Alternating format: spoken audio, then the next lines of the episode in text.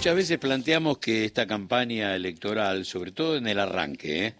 Eh, tenía que ver con, por ahí, la campaña más loca de la historia de, la derecha en la Argentina. ¿Y por qué? Porque la derecha siempre tuvo sueños inconfesables, sueños que no podés poner arriba de la superficie en, en campaña. Eh, es mucho más, este, está mucho más ligado a la actitud frente al, al votante, revolución de la alegría, este, en, tiempos de Macri o si querés revolución productiva y salariazo en tiempos del menemismo. Y después viene lo cruel, después viene lo otro, que es la ejecución del sueño inconfesable. En este caso, para endulzar los oídos del electorado, o por lo menos eso era lo que los tipos buscaban, eh, la promesa era terminar con derechos, represión, y en determinado momento la, la irrupción de mi ley es directamente intentar poner en el psiquiátrico a la política argentina y entrar en una locura total donde ya la cosa era venta de órganos, venta de niños, autorización para contaminar las aguas, negar el cambio climático, privatizarlo todo de nuevo, tomar a Menem y, y Caballo como, como esa sociedad virtuosa que fue lo mejor que le pudo pasar a la política argentina en toda su historia, eh, seguir por la posibilidad de renunciar a la paternidad, mi mamá me dijo que paca paca es malo, y, puedo, la verdad, puedo estar así todo el programa contando cosas que la verdad han puesto casi en peligro que el próximo 10 de diciembre tengamos un festejo, una fiesta de cumpleaños de esta democracia que vino después de la muerte, después del infierno. Y estos tipos estaban planteando una especie de velorio del sistema democrático, son la antipolítica, el antisistema. Son demasiadas cosas, de las que hablamos siempre casi como tirando un título y buscando profundidad, uno recurre a esas voces que, que, siempre le meten mucho valor agregado a este tipo de situaciones. Yo creo que él eh, tampoco pensó que alguna vez íbamos a estar hablando en cualquier lugar, ¿eh? en la mesa familiar, en el laburo, este, seguramente eh, en algún rinconcito de la cancha de River, donde el tipo va cada tanto, eh, o al aire. Ricardo Foster, buen día, qué, qué gusto saludarte, ¿cómo estás? Bien, para mí lo mismo, Gustavo, buen día para vos.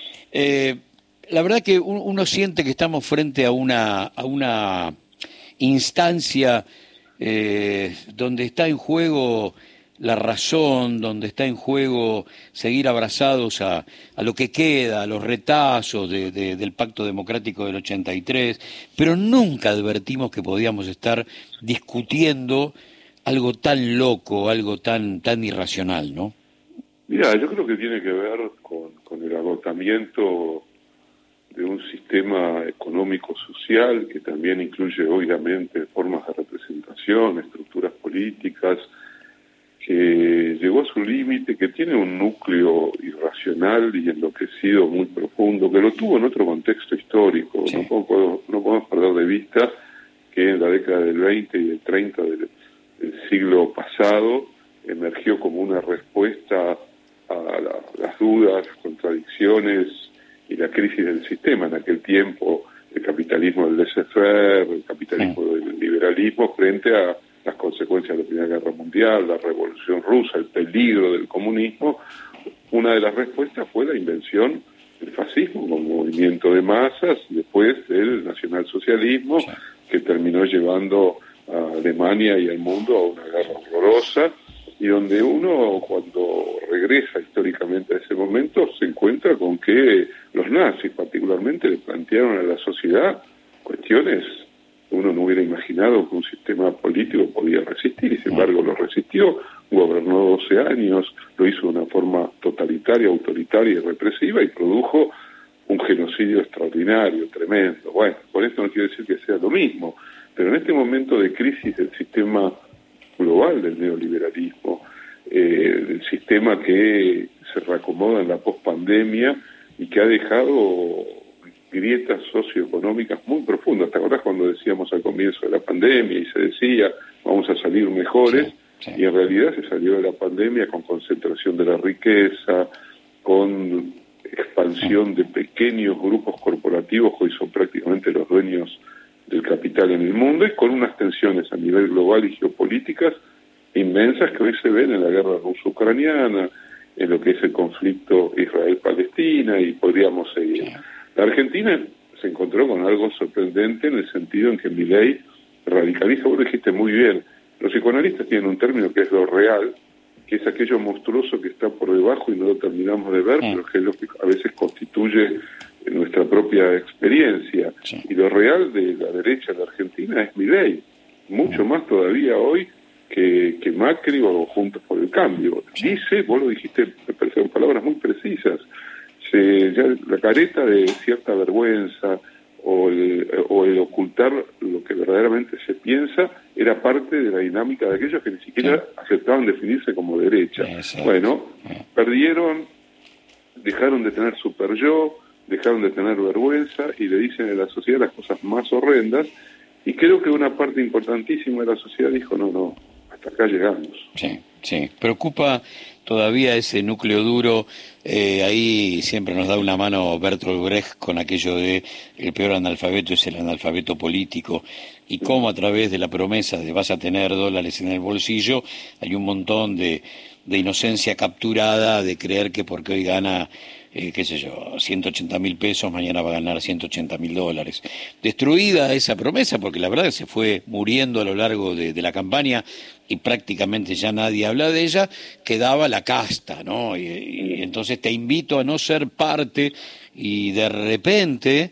Eh, Roque Fernández, todos los economistas de los 90, Luis Barrio Nuevo, eh, se llenó de casta el asunto, haber recurrido al apellido Bussi en Tucumán, haber recurrido al apellido Menem en, en la provincia de La Rioja, eh, volver a, a, Venegas Lynch, porque ahí la pucha, ¿no? Es, es,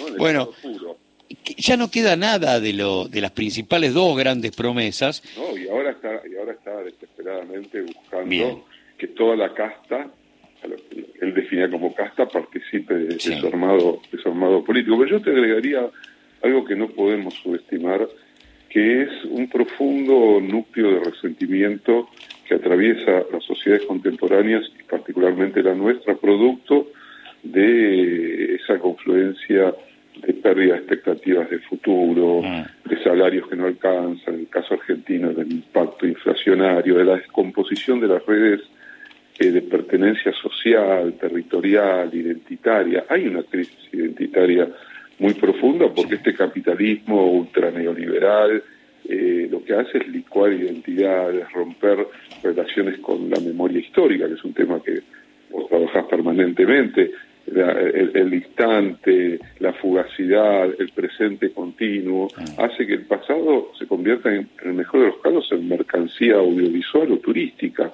pero no en, motivo de identidad política y cultural. Yo creo que ese es un punto a prestarle muchísimo, muchísima, muchísima atención.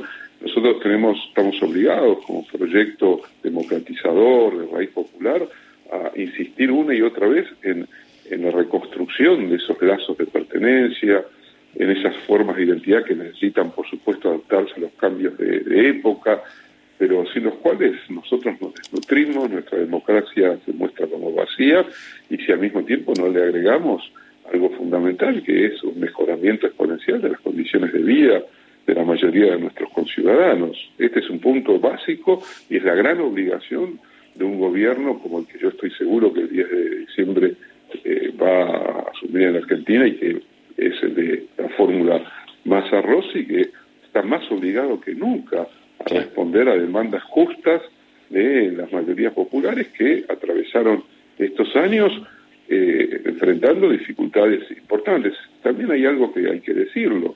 Creo que hay una parte de los votantes que reconoció perfectamente que más allá de todas las dificultades y los errores y, y, de pérdida a veces de poder dar cuenta del contrato electoral original, el gobierno, Frente de Todos, sostuvo cuestiones claves como son los derechos sociales, culturales y de la diversidad, sostuvo eh, algo fundamental, que es el acceso a la jubilación de aquellos que no tenían condiciones para hacerlo porque trabajaron en negro o estaban desocupados, sostuvo una política internacional y latinoamericana de no alineación carnal con los Estados Unidos. Quiero decir con esto que eso se tiene que multiplicar, mejorar y proyectar en el próximo gobierno con algo fundamental que es distribuir, distribuir mejor el ingreso. Y creo que ahí está también el gran desafío para reconstruir una sociedad golpeada, dañada, que tiene un núcleo resentido muy significativo y peligroso porque es sobre el que trabajan estas derechas horribles y mi ley es su exponente cabal. Sí, sí. Por último, Ricardo, suponete que ya, ya está, ya logramos poner en marcha eh, las cosas en esa dirección y, y, ya es 11 de diciembre y, y el asunto está caminando. Eh, el otro gran trabajo eh, tendrá, y creo que es el más arduo de todos, aunque parezca mentira, es volver a ligar a tantos argentinos con la historia que les pertenece, aunque ellos no lo sepan. Eh, volver a, religarlos con, con, su pasado, que no sean desclasados, que sepan dónde laburaba el abuelo, en qué taller laburaba el viejo, que se referencien en su barrio, en su pueblo, en sus calles y por último las luchas argentinas. Ahí hay un laburo eh, duro, ¿no? No, por supuesto. Bueno, eh, continúa lo, que te estaba diciendo. Yo creo que uno de los puntos nodales del neoliberalismo es que logra meterse en las formas muy íntimas de, la representación de la vida de las personas. Tiene una capacidad de, de horadar y destruir lazos, pertenencias, identidades, que hace que estemos permanentemente dando una disputa que siempre es difícil, porque en una sociedad que privilegia unas tecnologías digitales que tienen la capacidad de convertir en nada toda una historia para mm. inventarte otra, que trabajan permanentemente con la ficción, con, con, con, lo que alguien llamó en su momento la posverdad, que a su vez se mm. vincula con el, el lawfare, con la mentira estructural, porque una de las lógicas de las derechas radicalizadas es mentirle a la sociedad sin ningún prejuicio. Y una parte de la sociedad eh, hace calce con esa lógica, producto de lo que vos decís. La, la, se, se, vacía la memoria historia, histórica, las pertenencias, las identidades. También está el desafío de, sobre todo pensando en los más jóvenes, el desafío de una época que tiene características nuevas también. Y, y, y las características nuevas es que estamos haciendo una entrevista, yo tengo un teléfono celular que te coloca en relación a la realidad y al mundo de un modo completamente distinto a cuando no existía este celular. Hay un nuevo tipo de narcisismo, hay un nuevo tipo de individualismo, hay un nuevo tipo de autorreferencialidad sobre la que hay que trabajar, porque las ultraderechas, y lo vemos cotidianamente, trabajan sobre estas nuevas realidades virtuales y sobre estos nuevos individualismos que son falsos porque son individualismos masificados por la estupidez en muchos casos, pero que hoy aparecen como eh, eh, rompiendo gran parte de esto que era lo que le daba forma a esas identidades culturales, sociales, políticas, laborales, ¿no? Cambió el trabajo, el ferroviario, el metalúrgico, el albanil, eh, ya no tienen la misma relación con eso que antes era su propia historia y mucho menos en términos de herencia de padres a hijos, porque ha cambiado la sociedad contemporánea. Bueno, estos son los desafíos de, proyectos nacional populares, progresistas, mirar el mundo con los ojos que han visto otra historia y que siempre hay que colocarla en el presente y a su vez discutir las novedades que hoy la época nos trae. Ricardo, un gran, gran abrazo y muchas gracias por, por estos minutos de tu tiempo. ¿eh? Que tengas un gran día. Ricardo Foster, hablando con nosotros, eh, a veces hace falta eh, frente a temas que nosotros, me parece que rotulamos bien, listo, ahí está, esto es lo que nos pasa, el título, así están en vidriera y después hay que elaborarlos un poquitito más, hay que profundizarlos.